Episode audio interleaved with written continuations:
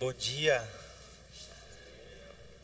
Bom dia a todos que nos acompanham também pela internet, pela pelo nosso YouTube, nosso Facebook.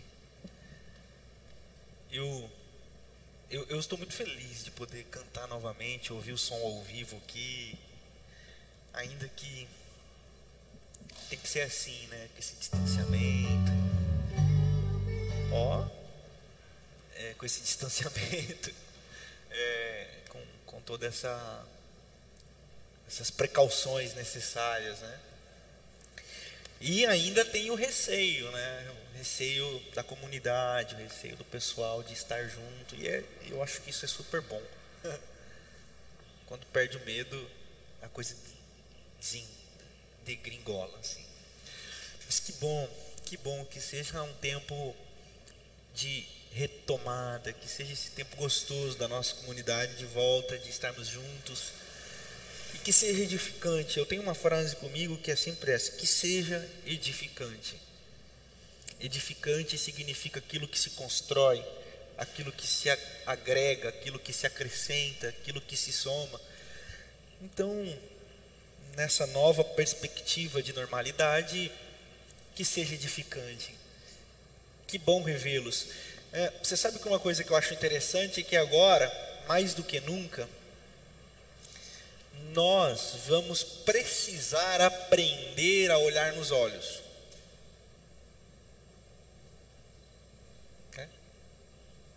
Ler os olhares. Antes a gente conhecia o fulano pela roupa, conhecia o fulano pela por qualquer outra coisa, mas agora nós vamos nos conhecer pelos olhos, os olhares. É, eu vou ter que aprender a ler, a ler o olhar do outro, tipo assim, olhar para a Cris e perceber, a Cris está triste, mas como que eu vou ver que a Cris está triste? Porque eu vou aprender a discernir o olhar dela. Eu vou olhar para o Marcão e falar, ei Marcão, tá felizão, hein? Tá, tá... Por quê? Porque o olhar do Marcão está me dizendo que ele está feliz. Então, isso é, isso é muito bonito. Eu acho que o vírus está trazendo uma coisa que eu acho que nem, nenhuma igreja conseguiu fazer até hoje. É, que é fazer a gente se preocupar com o olhar do outro. Eu espero que, bom, essa é a minha perspectiva de aprendizado, né? pastor Ed Henrique fala que quem é ruim vai piorar. Quem já não se preocupa com o outro, quer que o outro vai para Goiás mesmo não está nem aí. Né? Pastor, será que isso é verdade? Ah, é verdade. Eu estou espantado com. Eu tenho visto alguns vídeos na internet do pessoal batendo no outro quando, por exemplo, o cara vai chegar no lugar e fala, não, você pode colocar máscara. Aí o cara bate no, no, no segurança ou no coisa. Não vou usar máscara, não. Então tem esses encapetados, né? é endemoniado. É, é, é endemoniado porque o que é o endemoniado? Endemoniado é aquele que não se preocupa com o outro, aquele que é incapaz de, de pensar no coletivo. Né? Enfim, nós vamos vivendo esse novo normal, aprendendo com todas essas. Falei um pouquinho aqui, mas poderia fazer uma, uma série só de desafios da quarentena, ou pós-quarentena, ou inter-quarentena, sei lá. Mas agora nós vamos nós vamos ter um tempo de oração. Eu até ia pedir para a Gi fazer um instrumental para a gente, porque eu queria convidar a você que nos, nos assiste em casa, a você que está nos acompanhando aí pela internet, a também preparar a sua mesa. Nós teremos a ceia, então você pode preparar aí sua sua mesa com o seu suco, que representa o vinho, que representa o sangue, com o seu pão. Se não tiver suco, faz com água. Se não tiver pão, faz com bolacha. E se não tiver nada, faz com coração.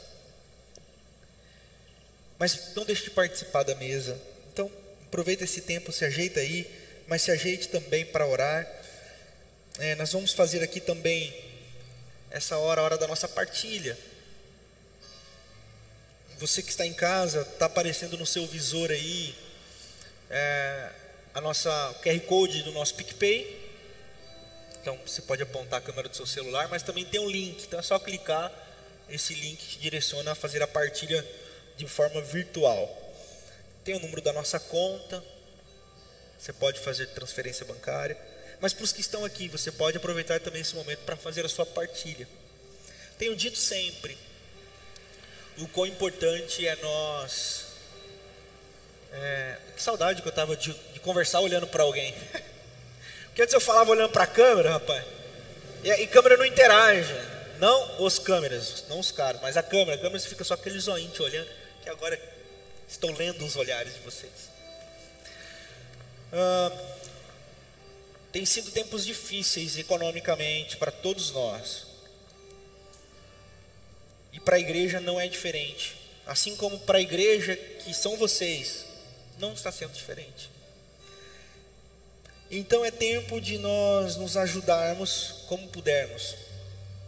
E de nós mantermos aquilo que nós acreditamos, que nos abençoa, que nos, nos traz alicerces, nos traz. Ah, nos traz de volta para o prumo eu acho que a igreja tem esse papel.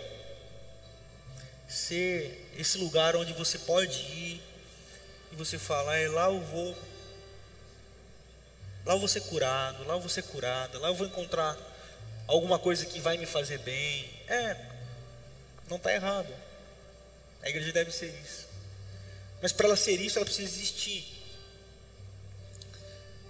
É, às vezes a, gente, a igreja tinha que ser mais influente. É, também acho. Mas para isso ela precisa existir. A igreja poderia fazer mais pelos pobres, é, ou se eu acho. Mas primeiro ela precisa existir. Precisa acontecer. E é o que nós estamos tentando fazer, fazer o mínimo para que ela aconteça, para que através da igreja muitas outras coisas aconteçam. E é, é a partilha de cada um que mantém a igreja funcionando. Por isso que a igreja. Ela é esse corpo místico de Cristo que trabalha além das racionalidades. Por que alguém dá dinheiro na igreja?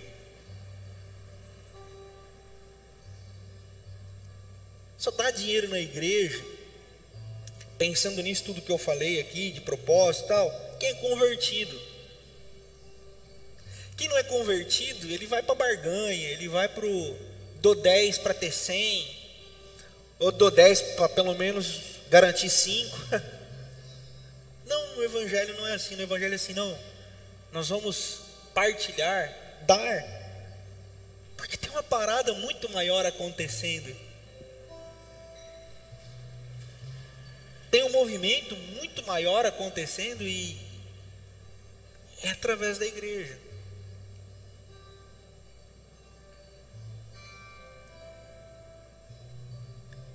Muitas instituições podem fazer caridade, mas nenhuma instituição de caridade pode fazer o que só a igreja pode fazer.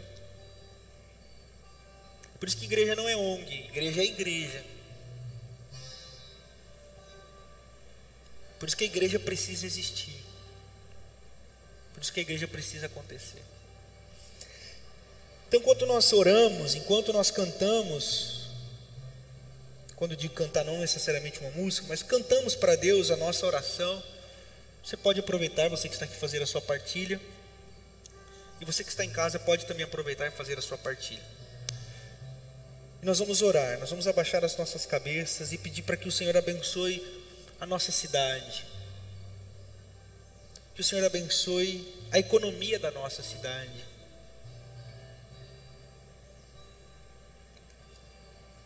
Porque tem uma frase de Eduardo Galeano, um escritor uruguaio. Ele diz assim: Aonde está a renda per capita? Porque tem muita gente passando fome.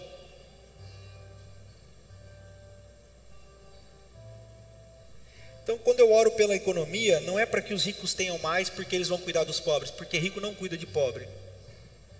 É utopia. Isso aí. Quando eu oro pela economia, é para que o Senhor cuide dos que menos têm, porque quem menos tem é o que mais reparte.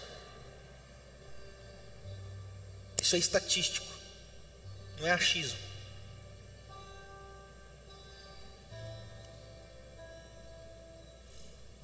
Pessoas que ganham até 10 mil reais por ano compartilham cerca de 0,5 0,2%. Pessoas que ganham mais de 100 mil por ano compartilham 0,05%.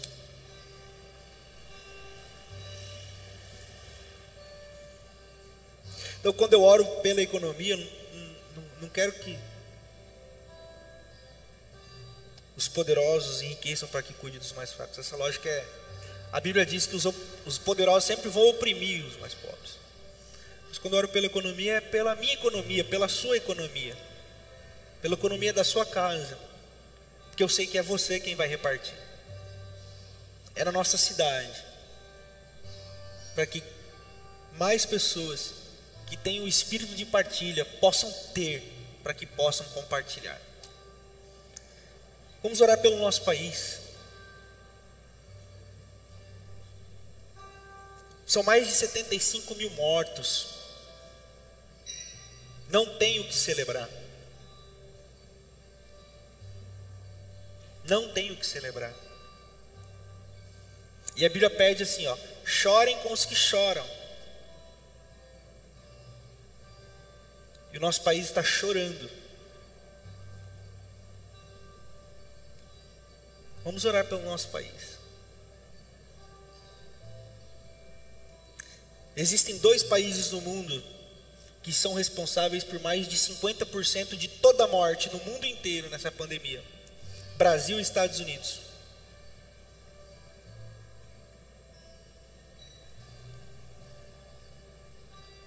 Nós precisamos orar, tem alguma coisa errada. Vamos orar pela liderança da nossa cidade, para que fortaleça nosso prefeito no bom trabalho que ele tem é, desempenhado aqui, cuidando da cidade. É, a igreja precisa fazer isso e não ir lá pressionar o prefeito para para voltar aos cultos porque a, a grana está caindo. E orar pela sua casa, pela sua família, agradecendo a Deus que você pode estar aqui. Muitos não podem.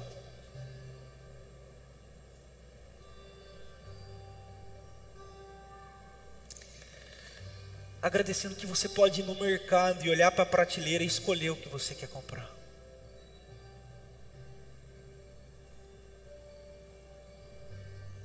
muitos não podem.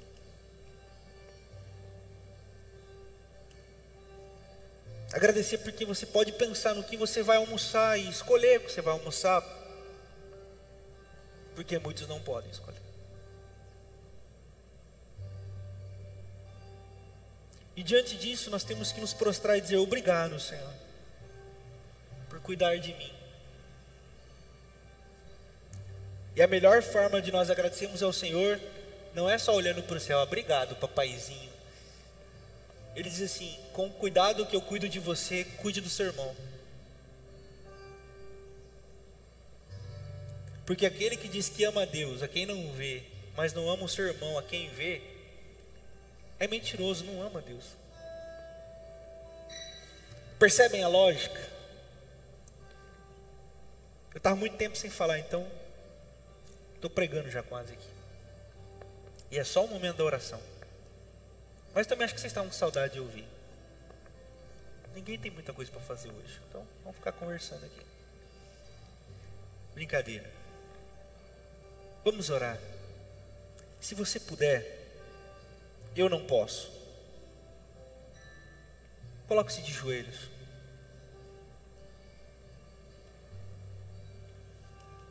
Deus não ouve mais quem fica de joelho.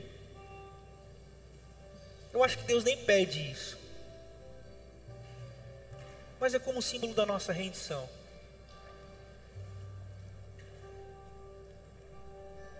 É como se nós estivéssemos dizendo: Pai, nós estamos aqui.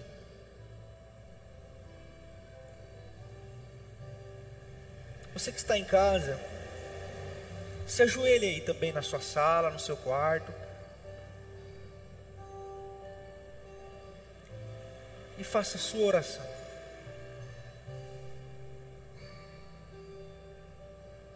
Se você tiver que partilhar, partilhe. Aproveite esse momento e faça isso como oração também, dizendo obrigado, Senhor. Obrigado, Senhor. Sou grato. Oremos.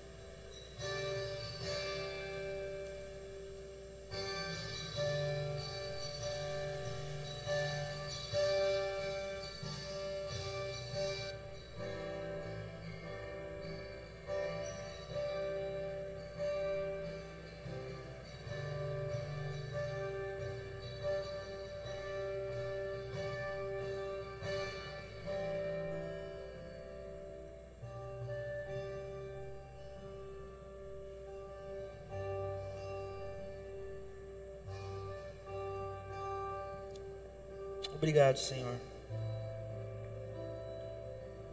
por esse nosso retorno, pela nossa volta. Cuida da gente, não deixa a gente ser irresponsável, mas cuida do, do nosso coração, cuida da nossa comunhão. Nos abençoa em nossa unidade aqui nessa manhã. Fale aos nossos corações. Cuida da gente. Cuida da nossa casa. Dos que não podem estar aqui. Encontre também aqueles que não querem estar aqui.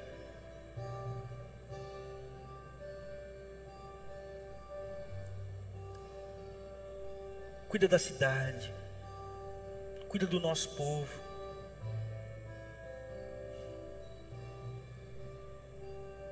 Dos que precisam, dos que sofrem, que sejam encontrados por uma ação misericordiosa, que sejam encontrados por um coração gracioso. Dá-nos o privilégio de cuidar de quem precisa como igreja dá-nos a alegria da partilha, alegria de sermos cuidados, para podermos cuidar. Cuida do nosso país.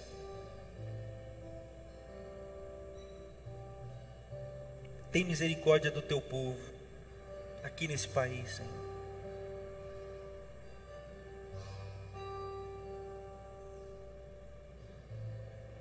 Livra-nos de todo espírito de tirania, de opressão, de morte. Que através da tua igreja possa ser encontrado a luz, a paz e a esperança. Dá-nos dias melhores. Dá-nos dias melhores, Senhor. É a nossa oração. A oração de cada irmão e cada irmã que está pedindo em secreto no seu coração aqui nessa manhã.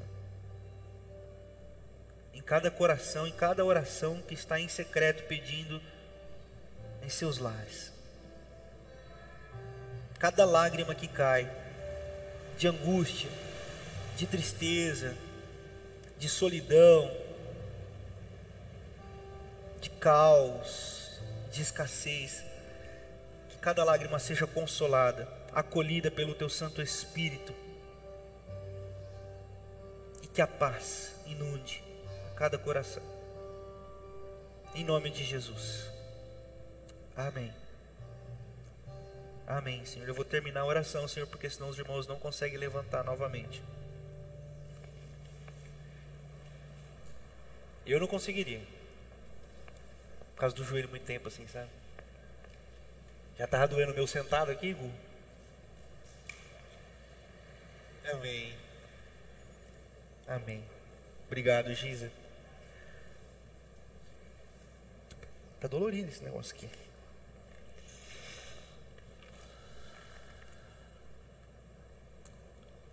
Nós vamos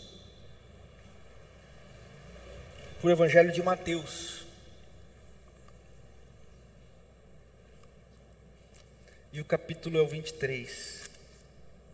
Ou oh, 25, perdão. Perdão.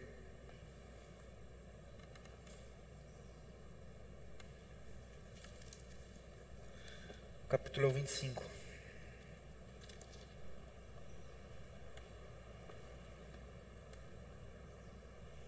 Nós vamos ler a partir do verso 31. Deixa aberta a sua Bíblia aí.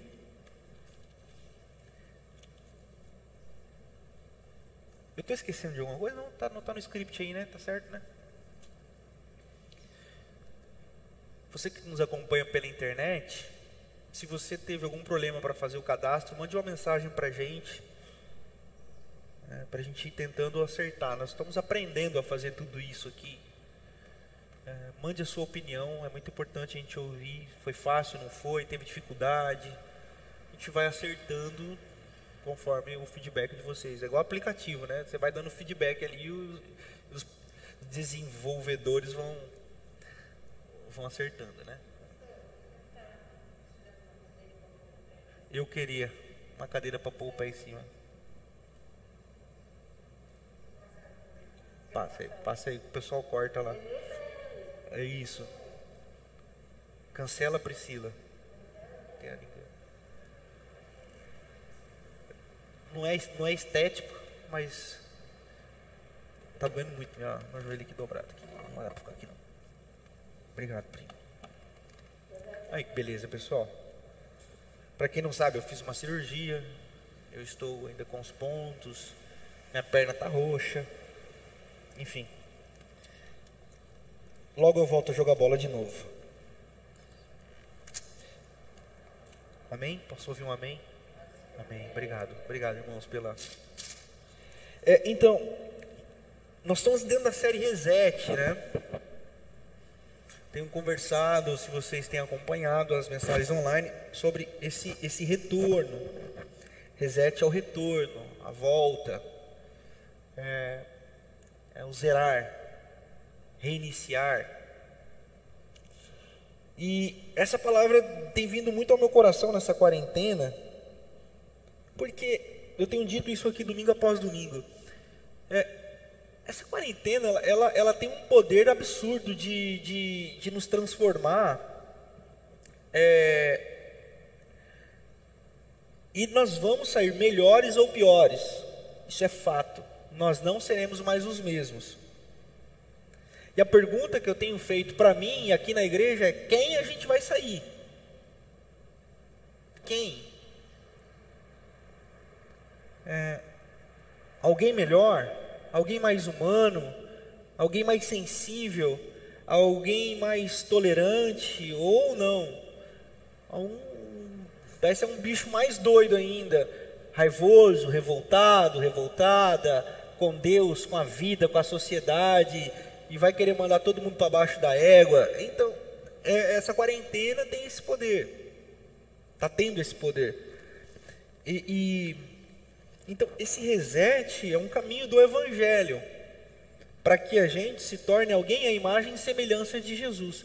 É voltarmos, é voltarmos à chama do primeiro amor. E essa parada de primeiro amor tem falado muito comigo. Muito.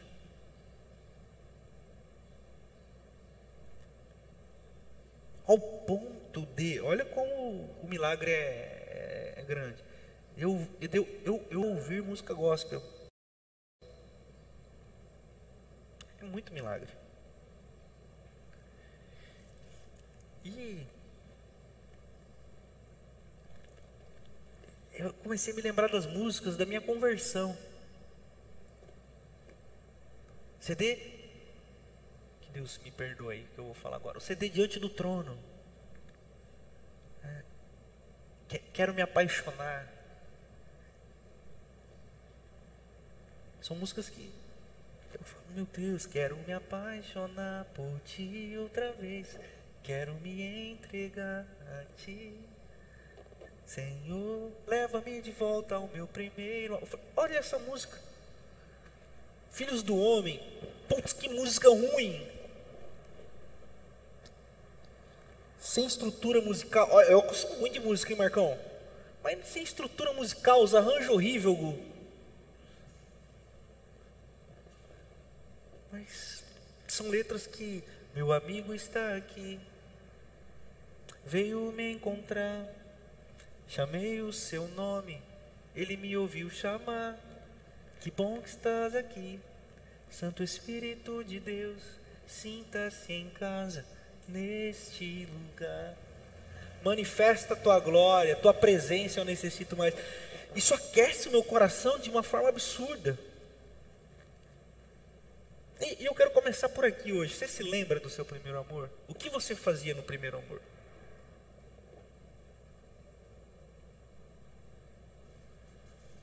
Você queria ganhar o mundo inteiro para Jesus, não era? Não sei se, se, você não passou por isso, talvez precise dar uma analisada aí na, na experiência da conversão aí e tal. Porque o próprio Jesus fala isso, vocês precisam voltar ao primeiro amor. O primeiro amor é aquela fase que a gente não quer saber se a teologia é pura, se a teologia é bíblica. Nós queremos é amar Jesus e amar o mundo inteiro. Vocês repararam isso? No primeiro amor, nós não queremos saber se a banda é boa, se o pastor está de terno, se está sem terno, nós queremos amar, nós queremos, nós queremos amar Jesus, e por amor a Jesus, nós queremos que todo mundo ame Jesus também. Gente convida até o cachorro da vizinha para ir na igreja, não é não? Cara, eu já contei isso aqui. Eu ia, eu ia em culto dos varões, velho. Olha isso. Lembra do culto dos varões, Marcão? O mais novo tinha 82 anos, eu acho se somasse ali, nós voltava em Oséias, a idade. Aí chegar no tempo de Oséias, sabe? E as músicas, só cantor cristão, cara. E eu tinha 17 anos. Estava eu lá, no meio dos anciãos. E o pastor Batista, mas pensa num Batista, Batista, Batista, Batista, e vapo, vapo, vapo, vapo na Bíblia, lia a Bíblia, lia versículo, versículo, versículo, versículo, eu não entendia nada. Eu falei, que hora que é comida nesse negócio, tal, vai, cadê o conosquinho, tal, e o irmão num violino desafinado, e cantor da harpa, mas tá tudo certo, porque o negócio era estar tá ali. Era um amor, um amor que eu não sei explicar, você sabe, consegue explicar isso? Mensagem ruim, com todo respeito ao meu pastor que me batizou, mensagem ruim, música ruim, até os conosquinhos não era muito bom, mas nós estava lá. E eu, eu comecei a entender. O primeiro amor é, é esse lugar. O primeiro amor é esse lugar. O primeiro amor é esse lugar. A mesma cirurgia que eu tenho hoje aqui, eu fiz no outro joelho. E o corte era bem maior. Parecia. Foi, arrancaram meu, meus ossos e colocaram de volta. Que corte é esse? Eu fiquei um mês sem botar o pé no chão. Um mês, sem botar o pé no chão. Hoje já estou dobrando. Tenho nove dias de cirurgia. Mas então, naquela época, eu cantava no louvor, Marcão. Olha, calcula. Você vê o nível. Então você já tem uma noção de como era a parada. Eu cantava no louvor e era técnico de som da igreja. A primeira coisa que eu fiz, quando o médico falou assim, ó, você pode sair de casa, tal. Sabe para onde eu fui? Na EBD. Com meu irmão segurando a minha perna, com as muletas, entrava no carro. Hoje, hoje, com tropeção na sacada, eu já não venho para o culto. Chove em pardinho. É, o tempo tá ruim, né? Não sei se vai dar para ir. Mas naquela época eu ia a pé, debaixo de guarda-chuva. A pé. Porque meu pai não me levava para a igreja. Porque meu pai não era crente. Minha mãe não era crente.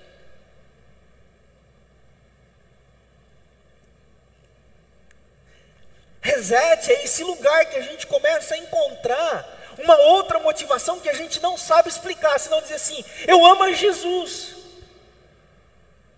É esse lugar onde a gente fala assim: eu amo Jesus.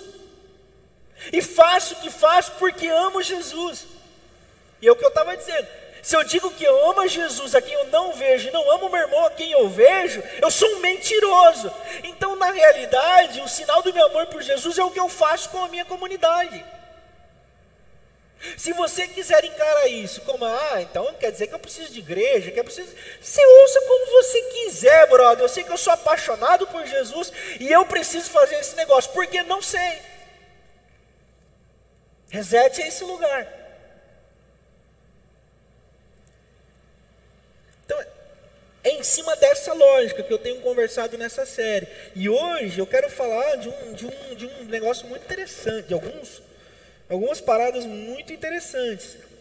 Esse texto é muito forte, a partir do verso 31 de Mateus 25. Para mim, é um dos textos mais fortes, sempre falo isso, né? Do, do Novo Testamento, mas é mesmo. Olha só. Quando o Filho do Homem vier em sua glória, com todos os anjos, assentar-se-á em seu trono de glória celestial, Todas as nações serão reunidas diante dele e ele separará umas das outras, como o pastor separa as ovelhas do bode. E colocará as ovelhas à sua direita e os bodes à sua esquerda. Então o rei dirá aos que estiverem à sua direita: Venham! Ele, tá, ele vai dizer assim: ó, Bem-vindos! Que é o tema da nossa mensagem hoje. Venham, muito bem-vindos. Benditos do meu Pai, recebam como herança o reino que lhes fora preparado desde a criação do mundo. Pois eu tive fome e vocês me deram de comer. Eu tive sede e vocês me deram de beber. Fui estrangeiro e vocês me acolheram. Necessitei de roupas e vocês me vestiram. Estive enfermo e vocês cuidaram de mim. Estive preso e vocês me visitaram. Então os justos lhe responderão: Senhor, quando que te vimos com fome e te demos de comer, ou com sede te demos de beber? Quando que te vimos estrangeiro e te acolhemos? Ou necessitado de roupas e te vestimos? Quando te vimos enfermo ou preso e fomos te visitar? Quando? Quando, Senhor? O rei responderá: Digo-lhes a verdade, o que vocês fizeram a algum dos meus menores irmãos, a mim fizeram.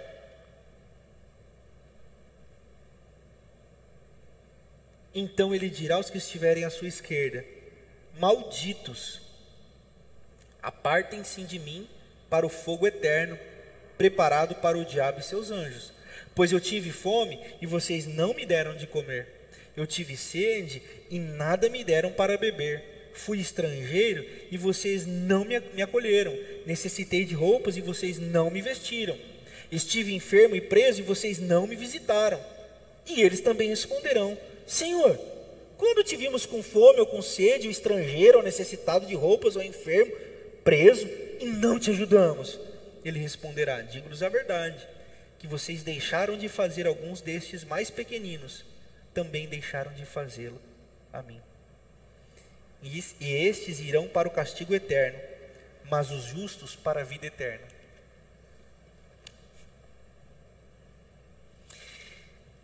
Qual que é o contexto desse texto? Aqui Jesus está falando do céu, aqui Jesus está explicando o que é eternidade.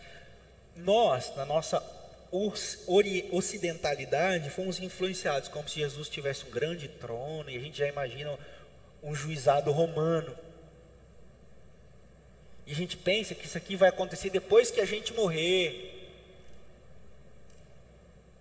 Ok? Na nossa visão grega, que nós somos influenciados, nós imaginamos um juizado, todo mundo sentado nas poltronas, e o juizão sentado num trono grandão, e a ah, você para cá, você para lá. Nós estamos falando de um judeu. A perspectiva de eternidade de um judeu não era para depois da morte. A perspectiva de eternidade para um judeu era filhos, netos e paz em Israel. Eternidade para um judeu era isso filhos, netos e paz em Israel. Então, quando Jesus está falando de eternidade, ele está falando de uma eternidade que estava acontecendo agora. E quando ele está falando do juiz, ele está falando dele que já vinha, já vinha ensinando sobre esse julgamento. Vocês desprezam. É só você ler o capítulo 23 de Mateus. Ai de vocês, escribas e fariseus, vocês é, dão dízimo do cominho, da hortelã, de tudo, mas vocês não movem um dedinho para ajudar ninguém. Ou seja, Jesus já está julgando. Não vai ser depois que a gente morrer esse julgamento. Jesus está falando disso agora.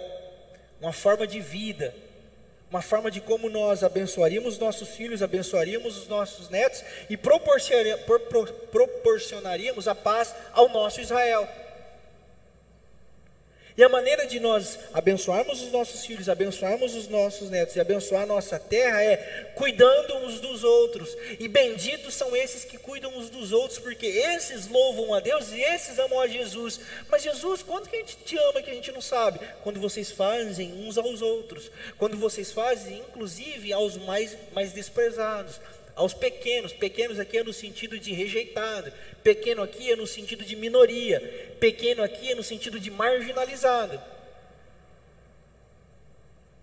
Então, esse é o contexto que Jesus está dizendo. Então, quando eu falo em voltar ao primeiro amor, nós já não voltaremos mais como aquele inocente, aquela inocente que não sabia o que fazia porque estava no, no, primeiro amor. Nós vamos voltar no primeiro amor, mas agora com a chama acesa, mas consciente do que se deve ou não fazer, ou o que é que Deus quer mesmo de nós.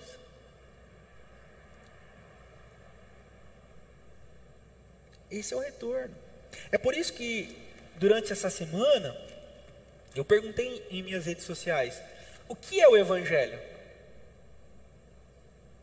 Eu queria interagir um pouquinho com vocês aqui nessa manhã. Quando você ouve assim, ó, pregação do evangelho, o que você, o que vem na sua cabeça?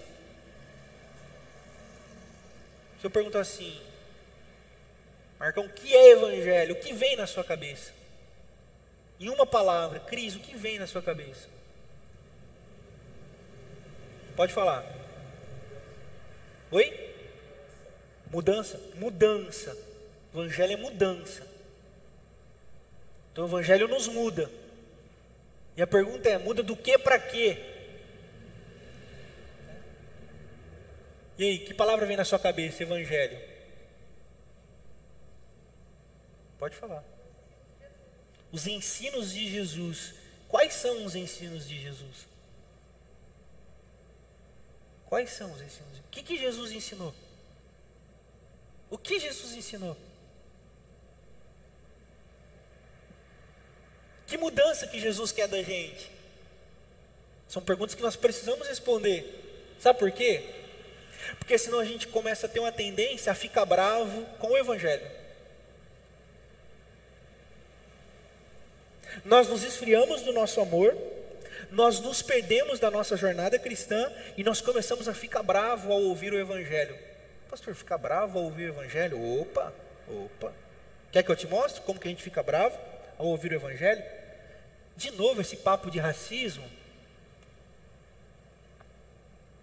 Que mimimi, hein? De novo esse papo de feminismo. De novo esse papo de misoginia. Esse é pensamento de quem se desviou do Evangelho de Jesus e fica bravo. Um dia alguém pegou e falou assim: Pastor, prega o Evangelho, cara. Aí eu falei assim: Não entendi. Não, só prega o Evangelho. Eu falei assim: Estou fazendo o quê? Nós estamos tão doentes, tão doentes, mas tão doentes, mas tão doentes, que quando a gente fala assim, ó, racismo, misoginia, heteropatia, homofobia, nós achamos que tudo isso é ideologia política. Isso é um sinal de doença da igreja. Porque na realidade, tudo isso é o evangelho. Nós estamos tão doentes tão longe do primeiro amor, que assim como o apóstolo Paulo escreve a Timóteo que nos últimos dias a palavra seria pregada e soaria como comichão nos ouvidos, que é isso que acontece.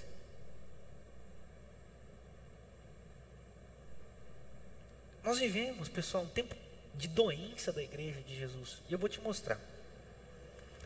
E eu não quero falar só da doença, eu quero falar da cura. Mas para eu falar da cura, eu preciso mostrar, pessoal, a doença está aqui tal, ela existe. Porque se eu só falar da cura, é, é como se tivesse um curativo por cima da ferida sem limpá-la. Tá? O primeiro lado dessa patologia gospel é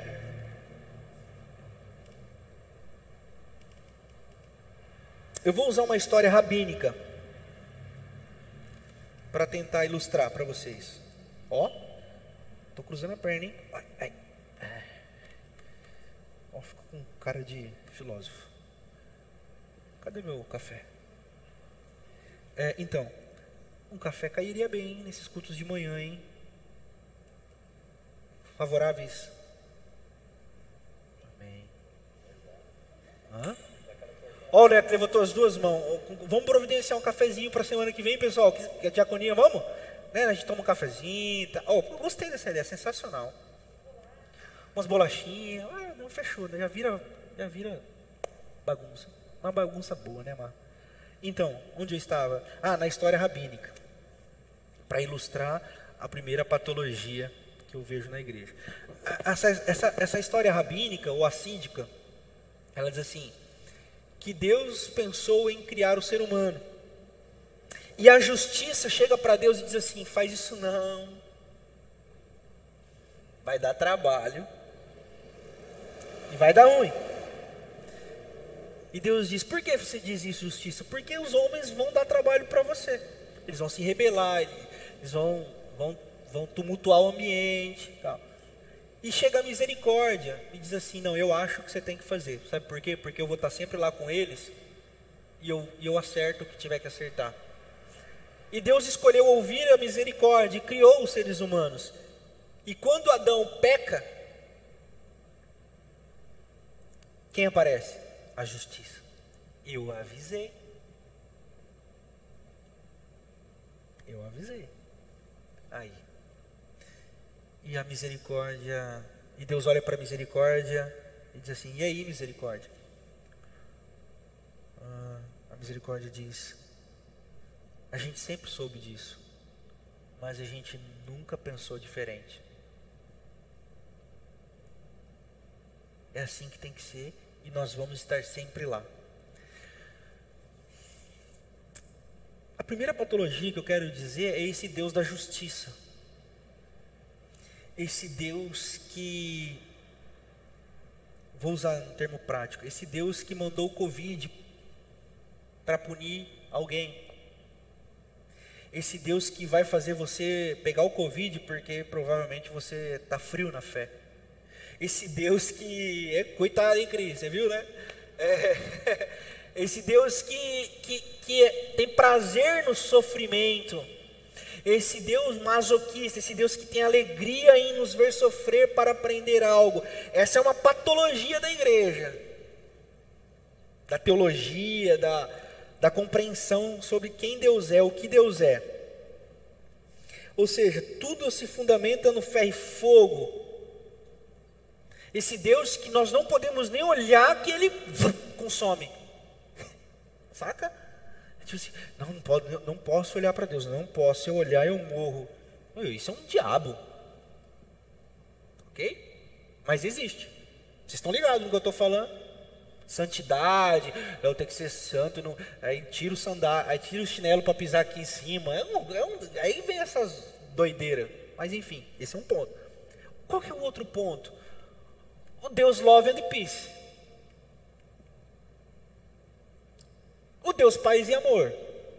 Mas não é um paz e amor na paz que excede o entendimento e no amor ágape. É um Deus love and peace, é um Deus paz e amor que quase torna desnecessária a cruz de Cristo.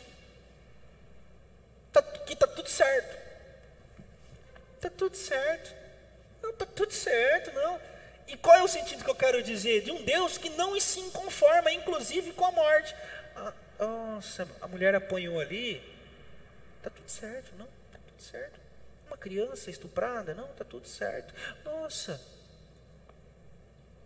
mais de um milhão de pessoas morrem de fome por ano no mundo. Está tudo certo. Love and peace. Esse Deus que torna desnecessária a cruz de Cristo. Esse Deus do mundo de Poliana, esse Deus das pessoas que chegam para mim, para mim, e falam assim, pastor, pastor, good vibe, pastor, mas good vibe. A vida é boa, a vida é boa, mas tem 75 mil pessoas morrendo. A cada 10 minutos uma mulher sofre de violência na sua casa. Tá tudo certo? Não.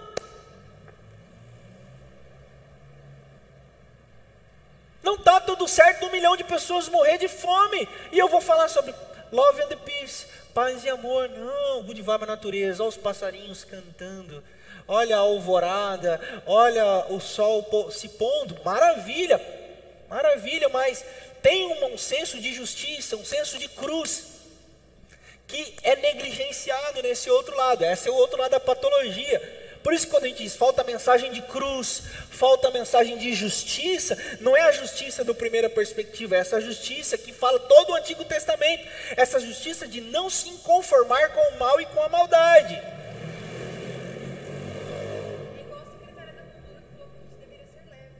Igual a ex-ministra da Cultura, a Regina, a Regina Casé, não, Casé é doida, é a outra doida, a Regina Duarte. Ah, a gente tem que ser leve. Ô Regina Duarte, mas na ditadura morreu X mil pessoas. Não, mas na ditadura era anos 70. 40 milhões em ação, pra frente Brasil, salve. Tá, você tá doida? É essa patologia. E, a, e, e essa patologia do mundo de Poliana. Que nega as dores do mundo. Por um lado, nós temos um Deus que provoca a dor, se alegra na dor, e é isso mesmo. Cuidado com a cuca, com a cuca te pega. Pega daqui, pega de lá. E o outro lado que é o love and peace. Não. Vamos quando dá faz o que der. Não, fala de morte, não, fala de violência, não. A vida já está tão sofrida. Vamos good vibe. Que good vibe, brother? Deu para entender? Nós precisamos encontrar o que? A capacidade de chorar com os que choram e de se alegrar com os que se alegram. a capacidade de celebrar a vida, o belo, o bom, sem perdermos a nossa ternura, à nossa humanidade, sem nos descolarmos da realidade. Pastor, o que isso tem a ver com o texto que o senhor está dizendo? Tudo. Porque Jesus está falando do céu. Jesus está falando assim: olha, quando tudo for consumado, eu vou dizer bem-vindo. E é o tema da nossa mensagem: bem-vindos. Porque quando eu tive fome, vocês me deram de comer. Quando eu tive sede, vocês me deram de beber. Tive frio, me vestiram. Tive doente, me visitaram. Tive preso, me cuidaram de mim. Vocês tiveram essa capacidade. E só tem essa capacidade, pessoal, quem não perde a, a, compreensão da beleza da vida. Porque, por outro lado, a gente mandaria todas essas pessoas para baixo da égua. Está sofrendo? Deve ter feito alguma coisa. Está passando fome? Deve ter feito alguma coisa. Justiça divina. Não, é capacidade de irmos de encontro ao que sofre. Então, quando eu digo bem-vindos, eu digo bem-vindos de novo à nossa celebração online, ou presencial, não somente online. Quando eu digo bem-vindos, eu digo Bem-vindos é porque vocês estão chegando em algum lugar, ou porque você chegou a algum lugar, ou você chegou de algum lugar. E eu quero ouvir isso de Jesus. E eu quero que vocês ouçam isso de Jesus. Mas a pergunta que fica para mim para você é: será que a gente vai ouvir isso de Jesus?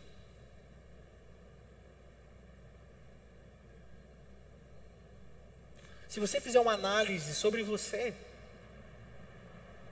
o que, que Deus vai dizer para você? Então, o reset é essa volta ao primeiro amor, para que a gente possa ouvir de Jesus: bem-vindo, meu filho. E a gente vai, e a gente vai chegar para ele e falar assim: Senhor, eu errei, velho. Eu errei, mas eu errei porque eu queria tanto acertar. Eu queria tanto acertar, eu queria tanto fazer, porque eu te amava. E ele vai falar assim: Eu sei que você me ama. Por isso, bem-vindo. Bem-vindo.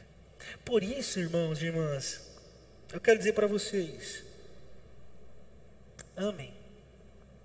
Amem a Deus. Orem a Deus e peçam assim: Senhor, me ensina a te amar. A minha oração é que vocês se angustiem profundamente dizendo: Senhor, me ensina a te amar. E com a dimensão que vocês querem amar a Deus, que vocês possam amar uns aos outros. Com isso, você vai ouvir do céu: Bem-vindo, bem-vindo. Todos os dias, bem-vindo. Porque a eternidade já está acontecendo dia após dia.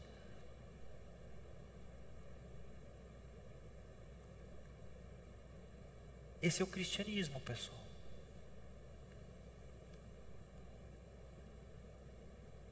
Eu quero concluir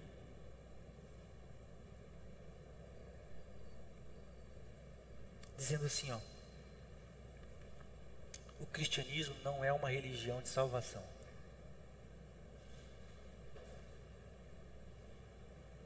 Ó heresia. Prestem atenção para não falar que eu sou herege depois, hein? O cristianismo não é uma religião de salvação. Nunca foi. O cristianismo é uma religião de reconciliação.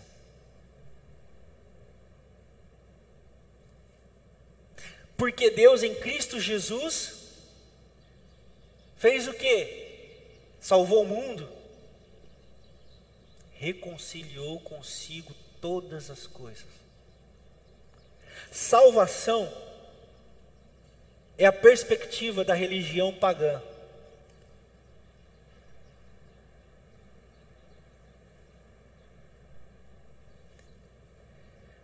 Porque são os deuses pagãos que salvam. Salvar tem o caráter de dizer assim: ó, eu te salvei, eu te salvei, eu te tirei de um lugar e te coloquei em outro.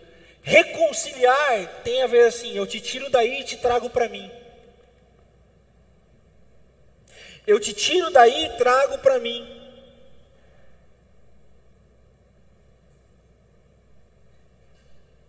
João capítulo 14, verso 6, porque diz: Eu sou o caminho, a verdade e a vida, e ninguém vem ao Pai senão por mim. Reconciliação. Não é uma salvação para lá, não é uma salvação para depois da morte, mas é uma, reconciliação com o dono da vida, com Deus da vida. Então nós não estamos salvos em algum lugar, nós estamos reconciliados em Cristo Jesus. João capítulo 15: se vocês estiverem conectados na videira verdadeira, vocês vão produzir muitos frutos. Agora, se vocês estiverem desconectados da videira, vocês não vão produzir nada. Reconciliação. Então, quando nós dizemos bem-vindos, nós estamos dizendo que nós estamos retornando ao lugar onde nós jamais deveríamos ter saído. Porque se por Adão nós saímos, por Cristo Jesus nós somos reconciliados. Se por causa de Adão nós somos colocados para fora do jardim, em Jesus nós somos chamados a cuidar do jardim novamente. E em Jesus nós podemos ouvir bem-vindos. E quando nós ouvimos bem-vindos, nós dizemos obrigado, Senhor. E nós vamos sair dizendo para o mundo inteiro. Ele quer dizer para vocês também que vocês sejam bem-vindos nesse nosso lugar. Esse lugar de acolhimento, esse lugar de reconciliação e não de salvação. Não de salvação. Então esse negócio é noite de salvação, é pagão. Eu tenho, Deus tem um projeto de salvação para você, é pagão. Não, Deus quer te reconciliar. Deus quer te reconectar. Deus quer te re restabelecer nele. Porque quem salva, salva para lá. Quem reconcilia, traz para si. E Deus diz assim: nenhum, nenhum daqueles que o Senhor me deu vai se perder.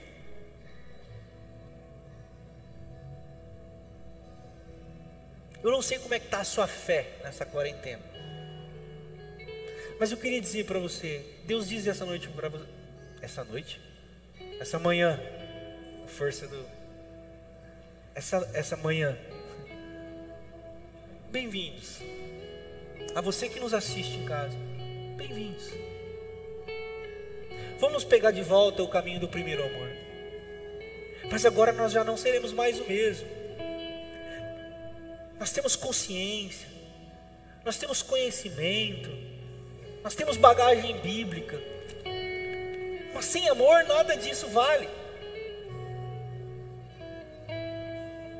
Porque de tudo que existe permanece a fé, a esperança e o amor. Mas destes é o amor quem prevalece.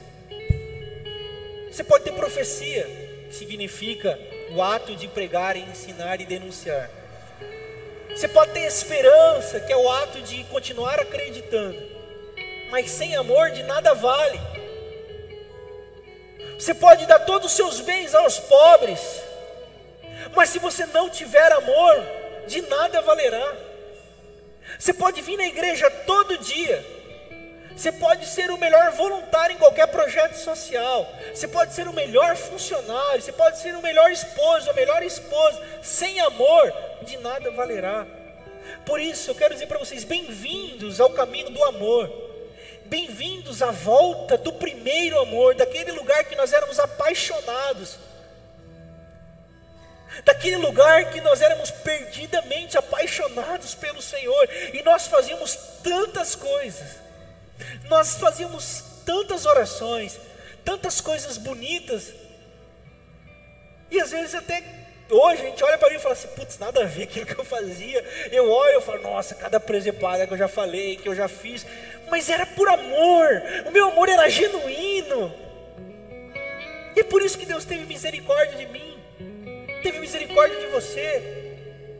E Ele quer dizer assim: voltem, voltem para o primeiro amor, né? nós podemos, Ele, bem-vindos, bem-vindos, irmãos.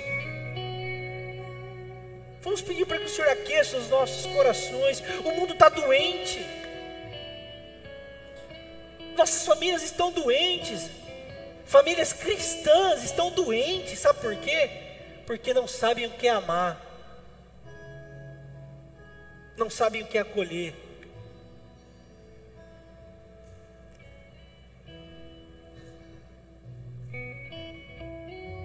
Essa semana eu atendi uma família pela internet. A mulher me disse assim, pastor, tá difícil. Eu falei, o que aconteceu, minha irmã? Ela disse, o meu irmão, casado, trabalhador, pai de dois filhos, preto, preto, estava chegando na porta de casa e foi espancado pela polícia na frente da mulher e dos filhos.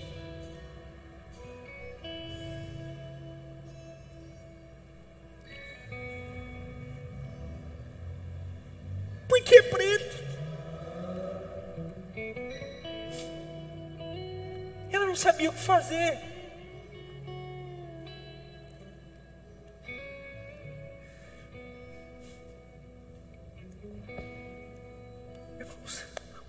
doente. As pessoas estão se matando.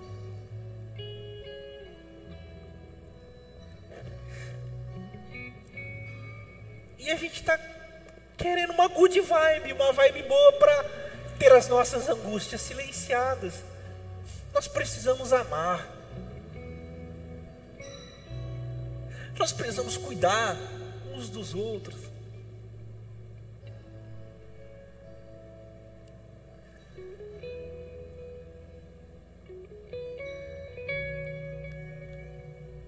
uma jovem me procurou, a mãe dela está em depressão.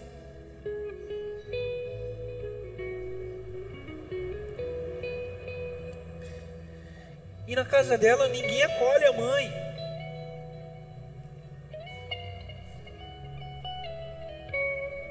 Apenas cobram, cobram, cobram, cobram, cobram, cobram, cobram.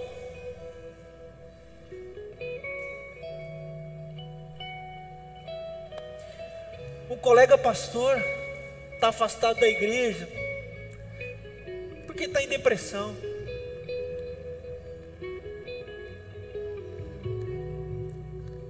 Sabe o que os sogros dele diz para ele? Falta Bíblia para você. Falta Deus na sua vida. nós perdemos a capacidade de cuidar uns dos outros, porque nós perdemos o amor.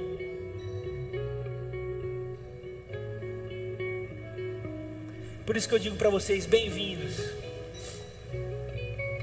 bem-vindos, retomem, vamos voltar ao primeiro amor, aquele lugar onde a gente era apaixonado por Jesus. E vamos usar a nossa profecia, o nosso conhecimento, para cuidar uns dos outros, para amarmos uns aos outros, para lutarmos contra as injustiças desse mundo, para fazer da nossa casa um lugar melhor. Bem-vindos. Por isso hoje nós estamos diante da mesa.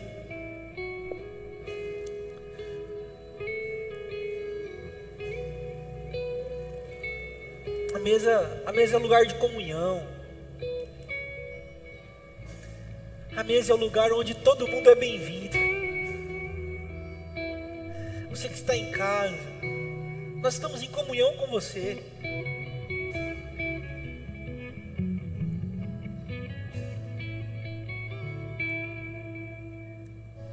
A mesa não é o lugar de morte, mas é o lugar onde nós sentimos as dores dela porque o nosso Jesus foi morto, torturado, como um bandido, como um indigente,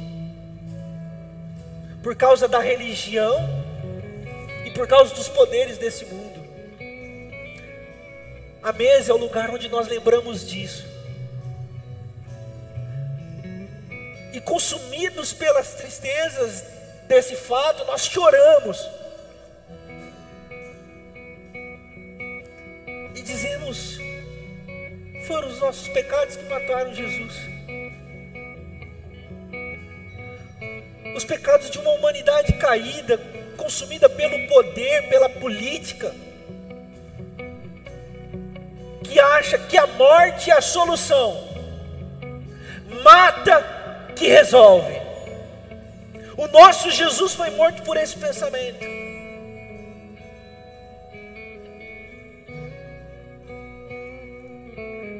Mas a morte não foi capaz de segurá-lo. A Bíblia diz que ele desceu no inferno, declarou vitória sobre a morte. E nós perguntamos: ó morte, onde está a sua vitória?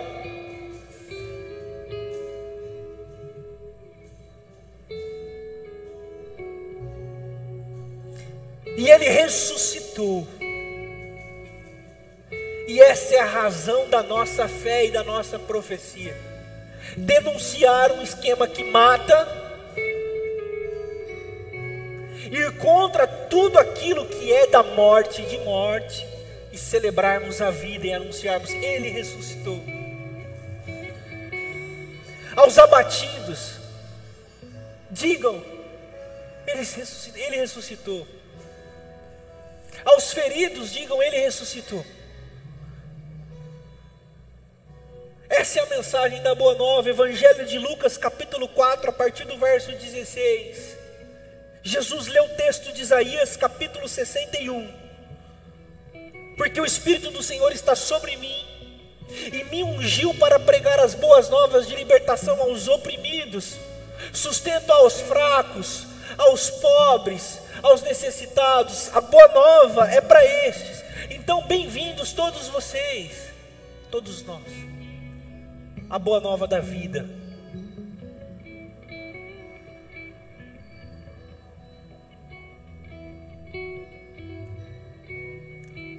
E assim como eu disse para aquela irmã, eu falei assim: abraça o seu irmão.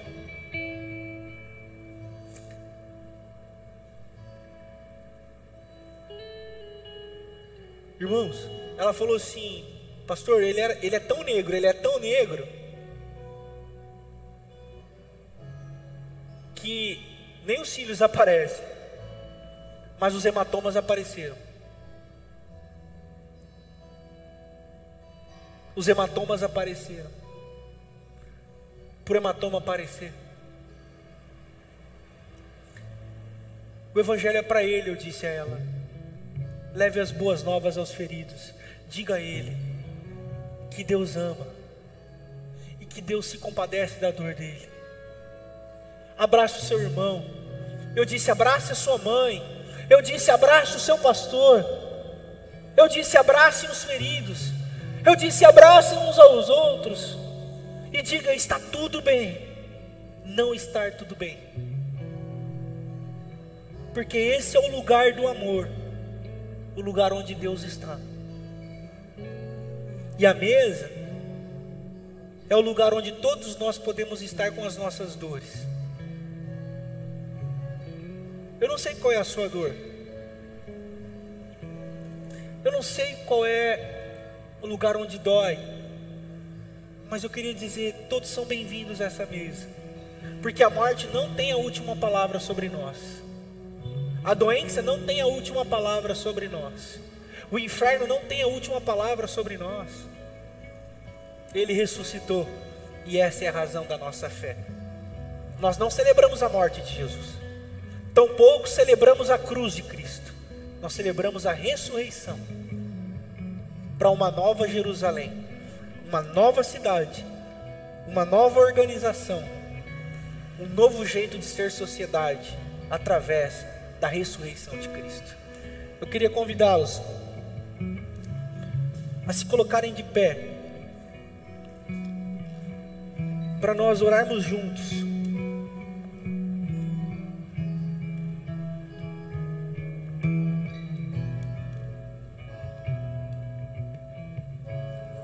Nós vamos orar juntos. Nós vamos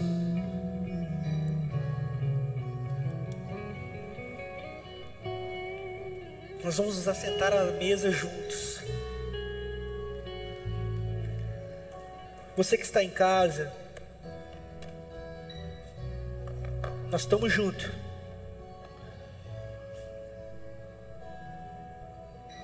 Nós vamos distribuir os elementos e se assentar à mesa de Jesus.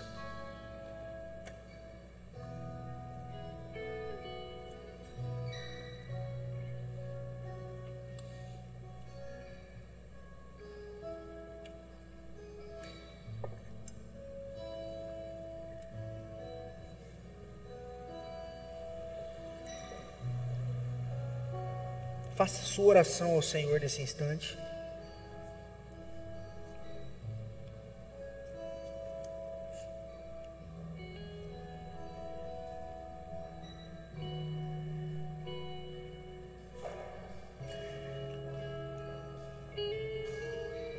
Deixe que Deus diga a você: bem-vindo.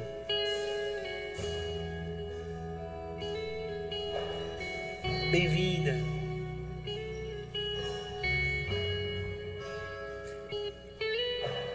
Ouça Deus te dizendo: Que bom que você está retornando ao primeiro amor. Que bom que você está retornando. Volte mesmo. Como filho pródigo, volte.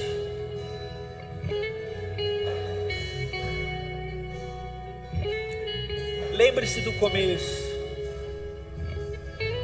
Faça um novo começo. Nada melhor do que recomeçar na mesa.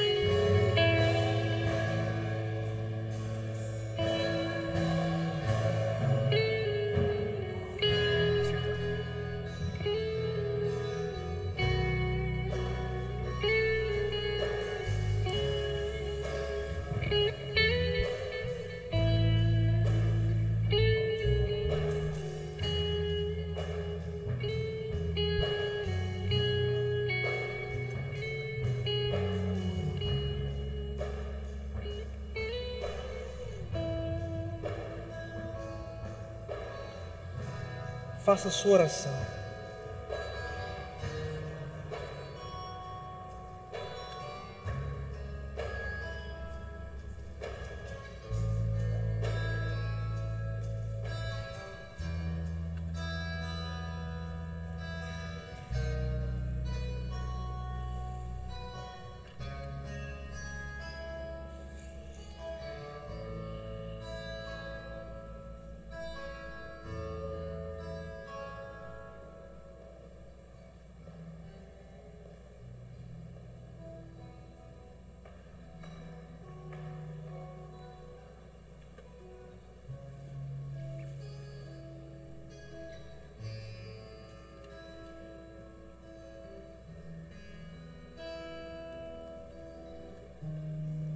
Todos receberam os elementos?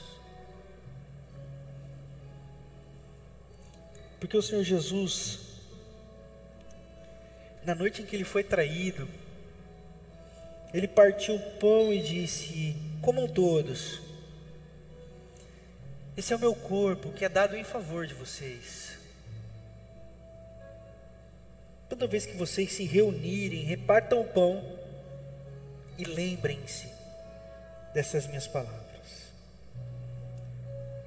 Nessa manhã nós nos reunimos como igreja de Jesus, trazendo à memória as suas falas, seus ensinos, mas celebramos a ressurreição, a vida. E nesse instante nós comemos todos juntos, agradecidos a Deus tão grande reconciliação. Comamos.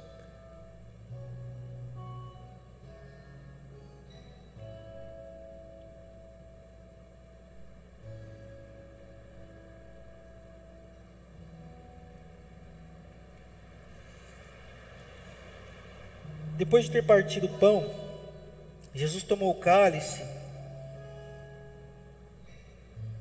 serviu aos discípulos e disse: Olha, esse cálice representa o meu sangue que será derramado em favor de vocês. Agora, a nossa aliança se estabelecerá, porque minha morte vai denunciar muitas coisas, mas a ressurreição vai anunciar a vida. O vinho representa a vida, a vida que Deus tem para nós, a vida que Deus quer anunciar para nós e através de nós. Bem-vindos à mesa da vida, vida que cura,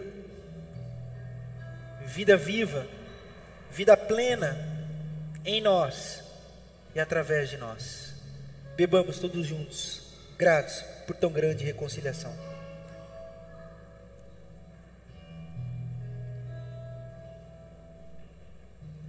Obrigado, Senhor. Leva-nos de volta ao caminho do primeiro amor. Leva-nos a ouvirmos a tua doce voz dizendo: Bem-vindo, bem-vinda. Que bom que você voltou. Leva-nos para este lugar, Senhor. Derrama o teu amor sobre a tua igreja, sobre os nossos corações, sobre as nossas vidas. Que possamos te amar, compartilhando o nosso pão, que possamos te amar compartilhando a nossa água, que possamos te amar compartilhando a nossa roupa com os que têm frio, que possamos te amar cuidando dos presos e dos doentes. Ensina-nos a amar como o Senhor deseja que a gente ame. Nos abençoe. Obrigado pela vida dos meus irmãos e irmãs os que estão aqui reunidos e aqueles que estão em casa, nos seus lares, ou que vão ouvir em algum lugar, é a tua igreja sendo edificada. Que a graça, a paz, a misericórdia e a consolação os acompanhe todos os dias de sua vida, agora e para sempre. Amém. Amém. Não dê um abraço quem está do seu lado. Bom domingo a todos, nós estamos encerrando. Obrigado por estarem, por serem, por contribuírem com vocês, com a vida de vocês. Que bom a gente estar junto novamente, ainda que engateando nesse novo normal. Se Deus quiser e permitir, nós estaremos aqui domingo que vem novamente, nos encontrando na comunhão do Espírito, ainda assim distantes uns dos outros, mas já revivendo o nosso clima comunitário. Que gostoso. Satisfação revê-los, revê-las. Deus abençoe. Bom domingo a todos. Vamos em paz. Amém.